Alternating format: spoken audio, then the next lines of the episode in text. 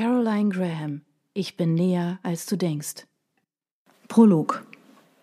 So hatte er sich das nicht vorgestellt. Natürlich hatte er daran gedacht, sie zu töten.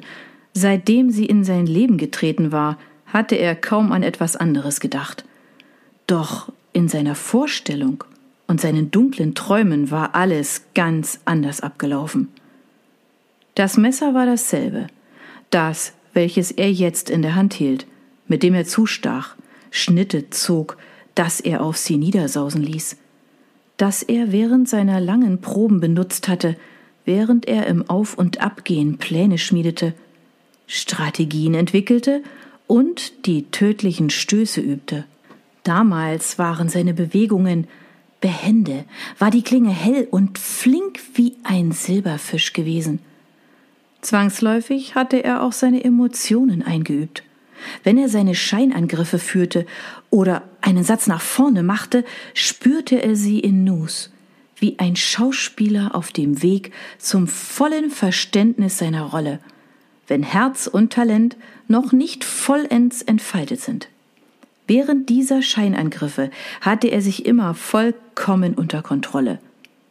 Natürlich war er erregt gewesen, natürlich voller Begierde und in gehobener Stimmung, doch nie hatte er das Gefühl gehabt, der Rolle des Scharfrichters nicht vollkommen gewachsen zu sein.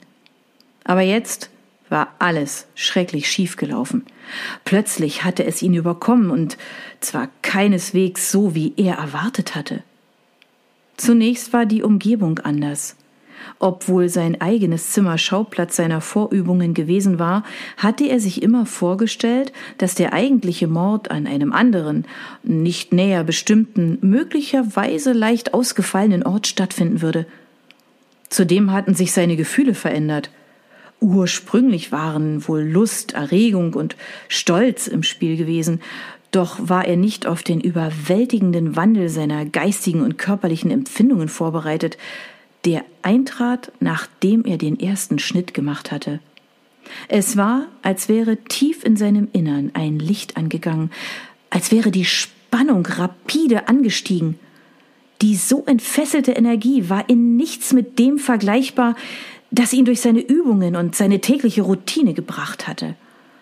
Es war eine schwarze, kochende Flutwelle, die ihn mit sich fortriss, ihn zu immer größerer Raserei trieb, so dass er, als sie sich gelegt und ihn auf dem dunkelroten Bett zurückgelassen hatte, um sich sah und seinen Augen nicht trauen wollte.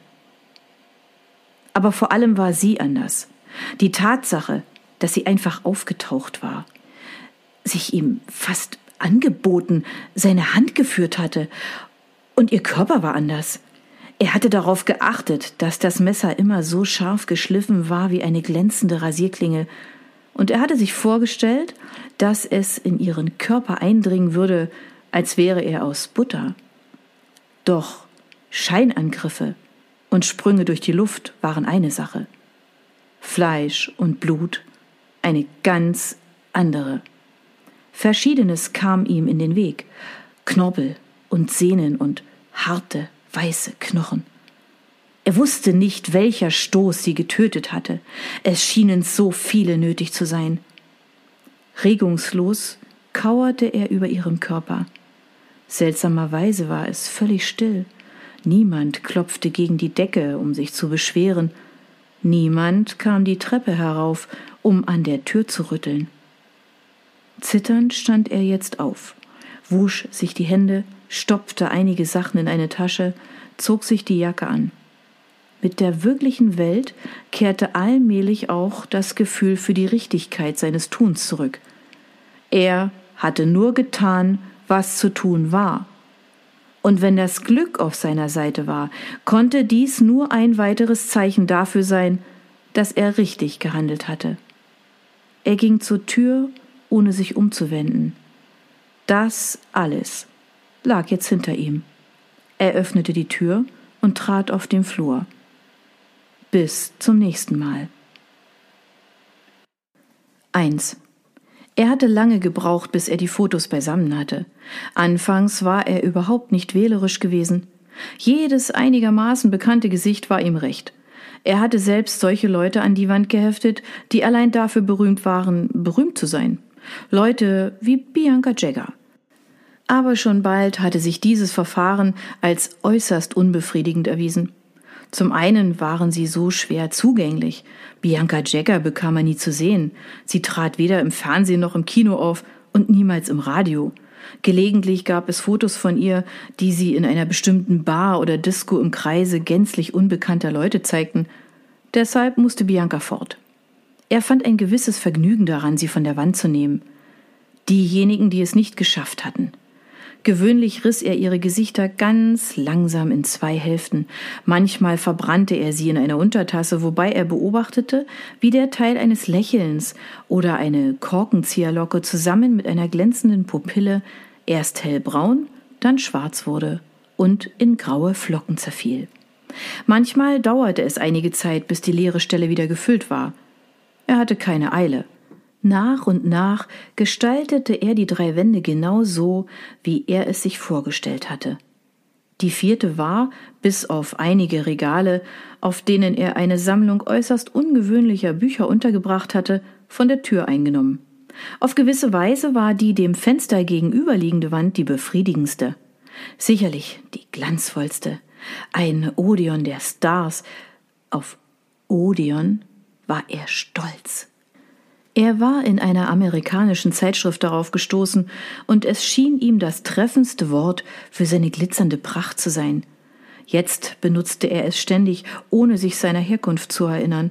Unbekannte Wörter übten eine starke Anziehung auf ihn aus, deshalb hatte er immer ein kleines Notizbuch für seine Aufzeichnungen bei sich. Viele der Fotos waren signiert, einige sogar mit einer Widmung versehen.